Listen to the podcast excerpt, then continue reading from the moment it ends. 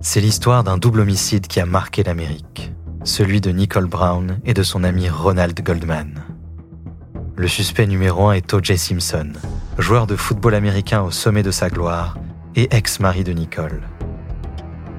Des preuves scientifiques irréfutables semblent aller dans le sens de sa culpabilité, mais c'est sans compter sur la défense acharnée de la star. Ses avocats évoquent des preuves douteuses et des analyses scientifiques bâclées. Un procès qui ébranle aussi bien le monde judiciaire que le milieu de la science. Vous écoutez L'autopsie du procès d'O.J. Simpson, première partie.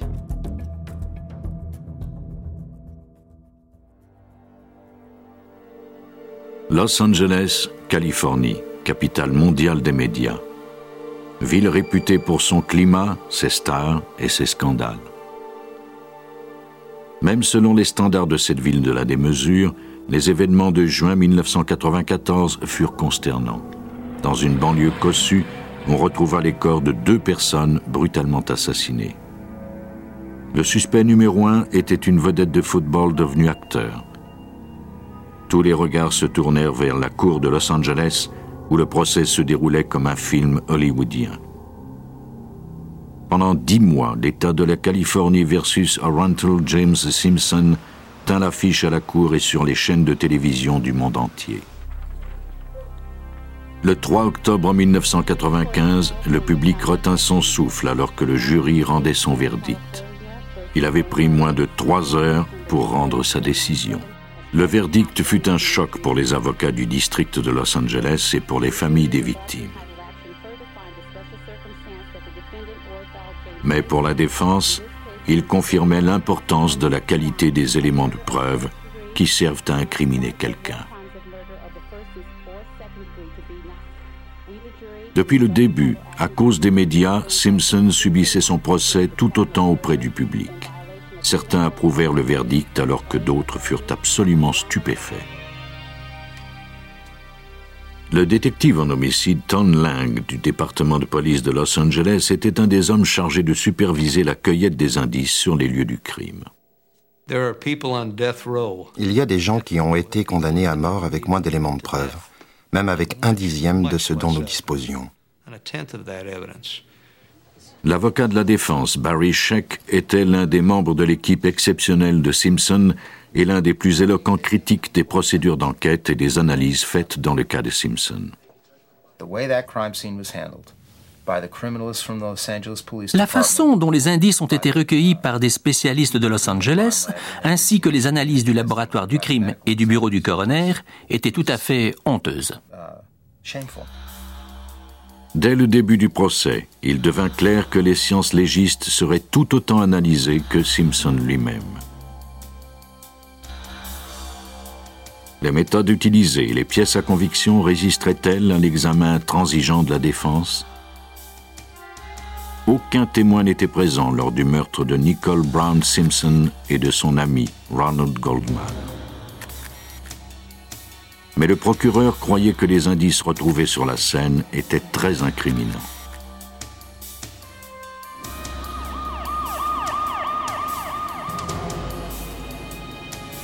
Dans le secteur de Brentwood, Los Angeles, tôt le matin du 13 juin 1994, un chien attira des voisins vers la porte de l'appartement de Nicole Brown Simpson, où gisait son corps, ainsi que celui de Ronald Goldman.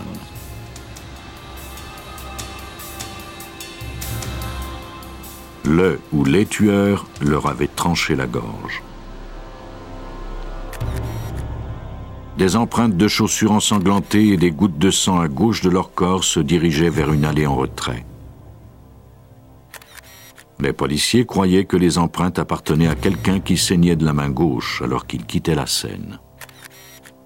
On retrouva également près des corps un gant imbibé de sang et un bonnet. Le tueur semblait les avoir laissés derrière lui.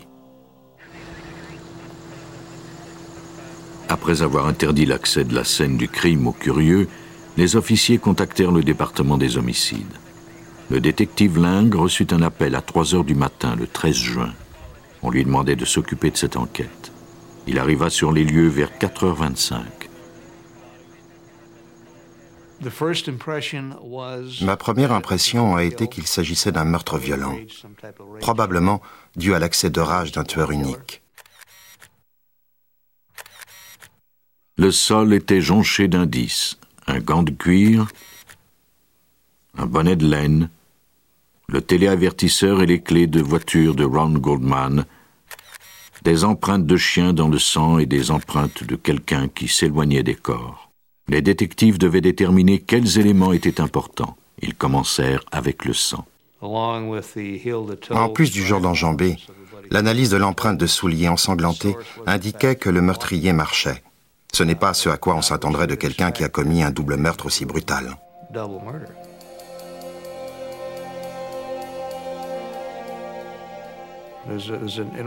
Il y a une interruption dans son allure et deux ou trois empreintes qui sont tournées vers l'arrière, ce qui indique que le tueur s'est peut-être retourné pour regarder derrière lui.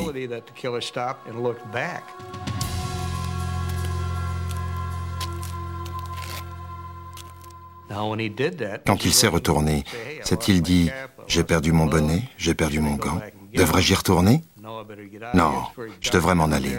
Il fait très noir par là. Peut-être ce que signifie l'hésitation dans son allure.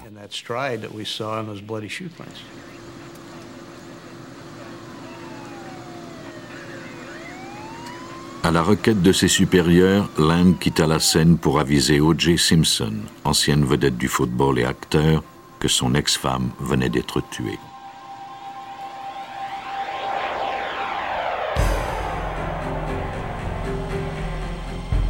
Il se rendit à la maison de Simpson qui était dans le même secteur sur North Rockingham Drive avec son partenaire Phil Van Hatter et d'autres détectives assignés à cette enquête. L'un d'eux s'appelait Mark Furman. C'était la première fois que Lang et Van Hatter travaillaient avec Furman.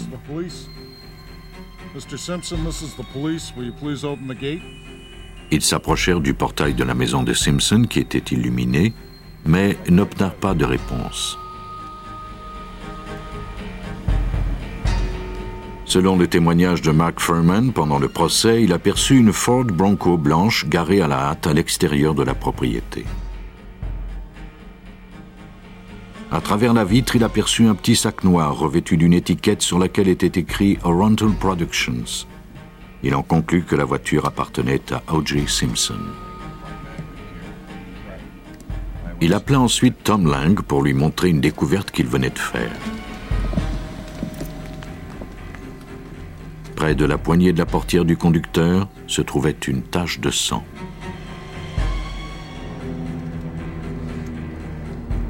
Ling raconta par la suite que, craignant que Simpson ne soit blessé, ils étaient entrés dans sa propriété malgré l'absence de mandat. Thurman enjamba la grille d'un mètre cinquante pour faire entrer les autres détectives.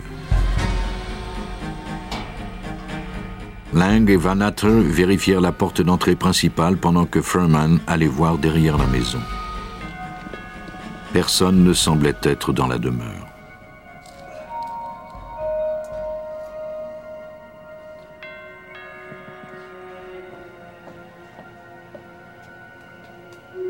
Les détectives réveillèrent Keto Kellin, un invité qui logeait dans un pavillon derrière la demeure principale. Ce dernier ignorait où Simpson se trouvait, mais déclara au détective qu'il avait entendu des bruits derrière sa chambre plus tôt dans la soirée. Les policiers apprirent plus tard que Simpson était parti quelques heures plus tôt pour Chicago.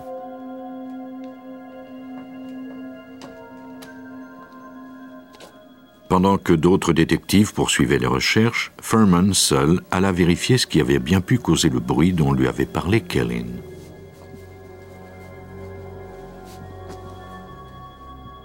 il découvrit un gant imbibé de sang au beau milieu d'une allée. Ce dernier semblait faire la paire avec le gant retrouvé sur la scène du meurtre. Furman alla chercher Van Hatten afin de lui faire constater sa découverte. La propriété de Simpson fut déclarée deuxième scène du crime. O.J. Simpson devint dès lors le suspect numéro un. Il n'était pas un suspect quand nous sommes arrivés initialement à la propriété, mais quand nous avons découvert le gant, il est définitivement devenu un suspect. Selon Philip Van Hatter, le soleil qui se leva sur Los Angeles ce matin-là lui permit plus tard de discerner des gouttes de sang dans l'entrée chez Simpson. Ces gouttes partaient de la Bronco et se rendaient jusqu'à la demeure de Simpson. Plus tard, Van Hatter découvrit d'autres gouttes de sang dans le hall d'entrée. Il en trouva aussi sur le tableau de bord et les sièges de la Bronco. Van Hatter ordonna la saisie de la voiture et obtint à 10h45 un mandat pour fouiller la demeure. Pendant ce temps, Simpson était revenu de Chicago. La police l'avait avisé par téléphone du meurtre de son ex-femme. Il accepta d'être interrogé par les détectives Lang et Van Hatter sans la présence de son avocat. Les détectives remarquèrent qu'un doigt de sa main gauche portait une coupure assez profonde. Van Hatter demanda à plusieurs reprises à Simpson comment il s'était fait cette blessure. Ses réponses étaient incohérentes et contradictoires. Il commença par déclarer qu'il s'était coupé avec un verre à Chicago. Puis il changea son histoire en disant qu'il s'était peut-être coupé à Los Angeles et que la blessure s'était réouverte à Chicago. Lang et Van Hatter trouvèrent les explications de Simpson bien évasives. Ils commencèrent l'enquête de ces allées et venues la nuit des meurtres. Les enquêteurs retracèrent le chauffeur d'une limousine qui avait conduit Simpson à l'aéroport international de Los Angeles alors qu'il partait pour Chicago. Il était arrivé à la propriété de Simpson plus tôt que prévu, soit vers 22h25. Il déclara qu'il n'avait pas vu la Bronco et qu'il n'avait pas non plus obtenu de réponse lorsqu'il avait sonné au portail. Il fit ensuite le tour du pâté de maison et revint un peu avant 23 heures. Le chauffeur remarqua alors la Bronco se garer dans la rue et il vit un homme noir courir dans l'allée devant la maison et y entrer. Il vit ensuite les lumières s'allumer. O.J. Simpson lui annonça ensuite par l'intercom qu'il s'était rendormi, mais qu'il serait là dans un moment. La police avait estimé que les meurtres s'étaient produits vers 22h30. Selon le procureur, l'alibi de Simpson n'avait plus aucune validité. Les enquêteurs devaient maintenant découvrir le motif du crime. Ils interrogèrent des amis et des membres de la famille de Nicole Brown. Ces derniers croyaient que le meurtre était l'œuvre d'un mari jaloux et abusif. Nicole, couverte de contusions, avait déjà fait appel à la police en 1989, déclarant que Simpson l'avait battue. Condamnant ces actes de violence, la Cour avait ordonné à Simpson de faire du bénévolat. Des amis déclarèrent que récemment il pourchassait Nicole, la menaçant et la pressant de lui revenir. Nicole s'était également rendu compte qu'un trousseau de clés de son appartement avait disparu. Ces clés allaient refaire surface après l'arrestation de Simpson. Quelques jours avant son assassinat, elle a dit à sa mère que ses clés lui manquaient, qu'elle croyait que Simpson les lui avait volées.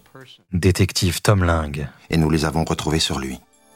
Grâce aux indices recueillis, la police de Los Angeles accusa Oriental James Simpson des deux meurtres. Il devait se rendre aux autorités policières à 11 heures le 17 juin 1994.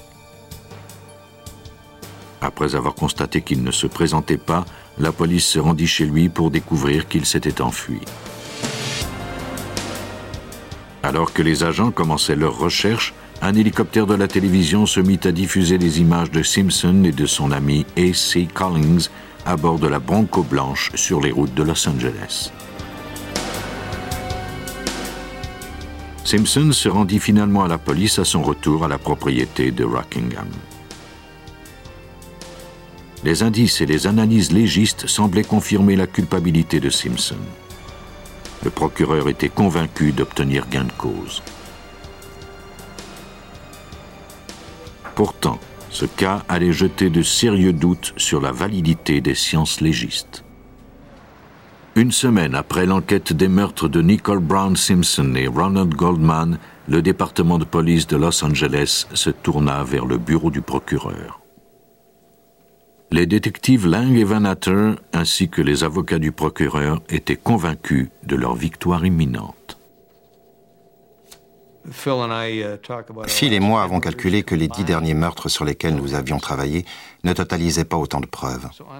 Ce cas-ci avait sans aucun doute un très grand nombre d'éléments de preuves, et je défie tout procureur de me dire le contraire, à moins que le meurtre se soit produit dans un stade devant 80 000 personnes. Jamais je n'avais vu autant d'informations et d'indices dans un cas criminel. Les procureurs disposaient de ce qu'ils considéraient être une montagne d'éléments de preuves.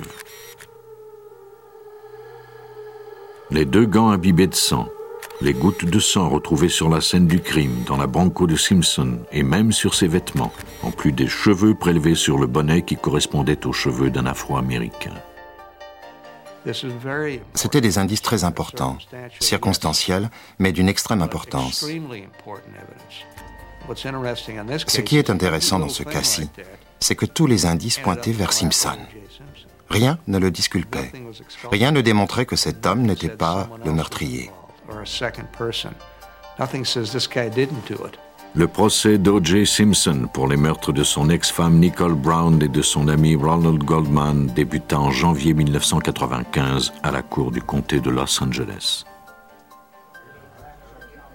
Les lois californiennes qui autorisent la télédiffusion des procès ont permis à des millions de personnes de voir au jour le jour se jouer le sort d'O.J. Simpson. Ce fut le procès le plus regardé de l'histoire.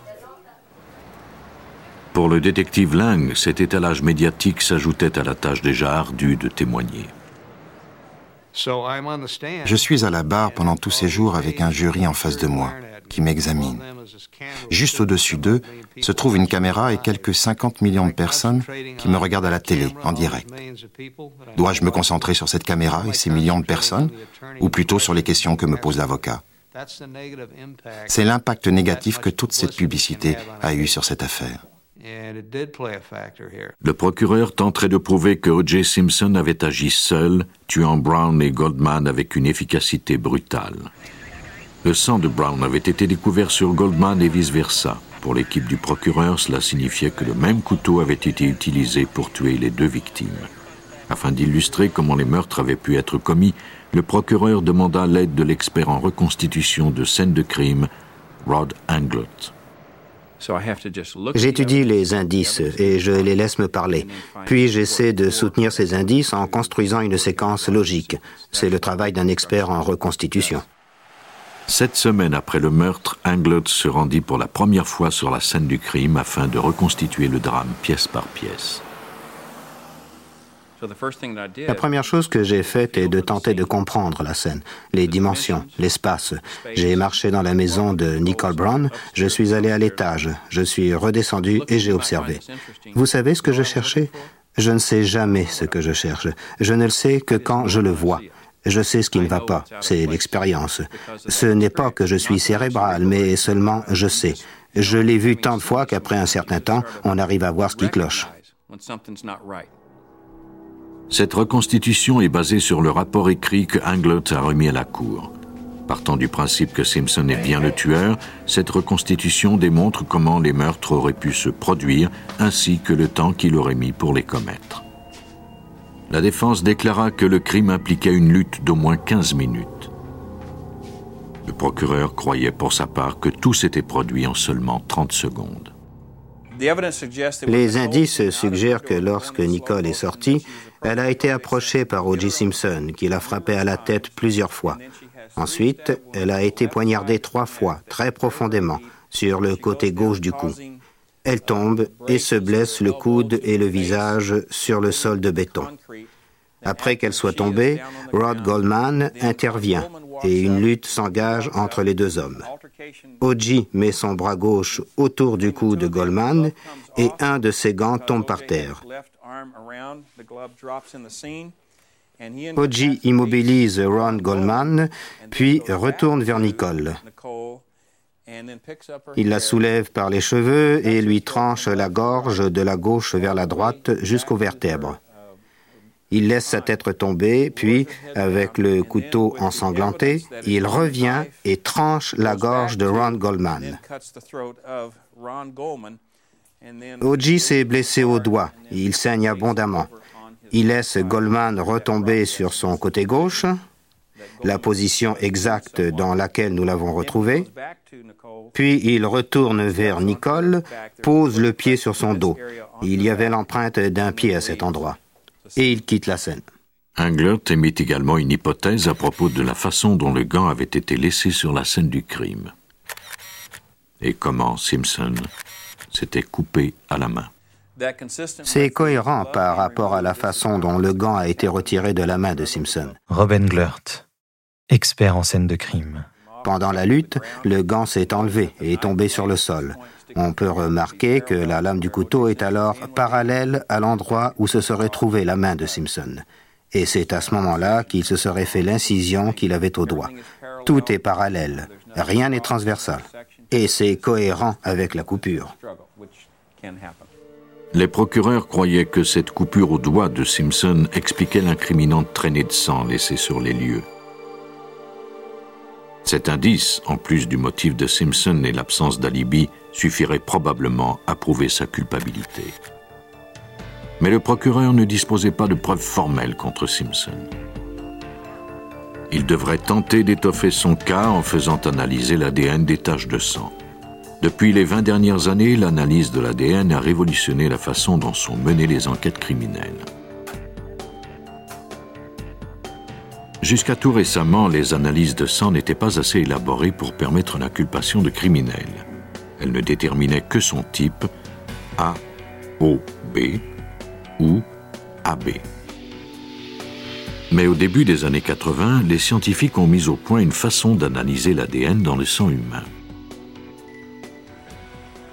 L'ADN qui se trouve dans chacune des cellules de notre corps contient les codes de notre identité.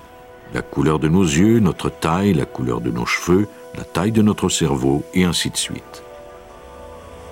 Puisqu'aucun être humain n'est identique à un autre, aucun ne partagera le même code d'ADN, exception faite des jumeaux homozygotes, c'est-à-dire identiques.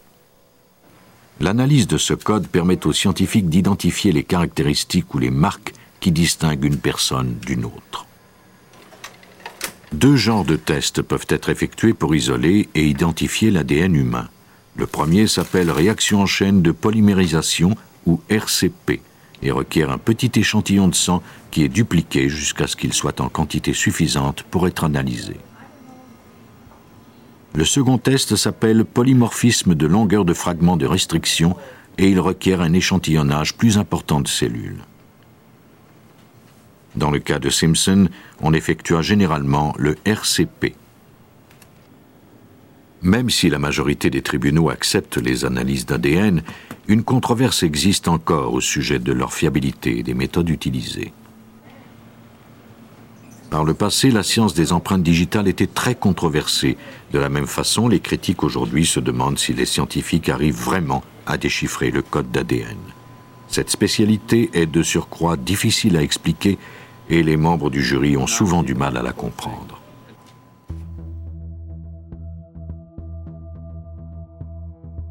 Vous venez d'écouter Police Scientifique. Si vous avez aimé ce podcast, vous pouvez vous abonner sur votre plateforme de podcast préférée et suivre Initial Studio sur les réseaux sociaux. Cet épisode a été écrit par Robert Clem et il a été réalisé par Greg Francis. Police Scientifique est un podcast coproduit par Initial Studio et New Dominion Pictures, adapté de la série documentaire audiovisuelle New Detectives, produite par New Dominion Pictures. Production exécutive du podcast, Initial Studio. Production éditoriale, Sarah Koskiewicz et Astrid Verdun, assistée de Sidonie Cotier. Montage, Johanna Lalonde, avec la voix de Benjamin Septemours.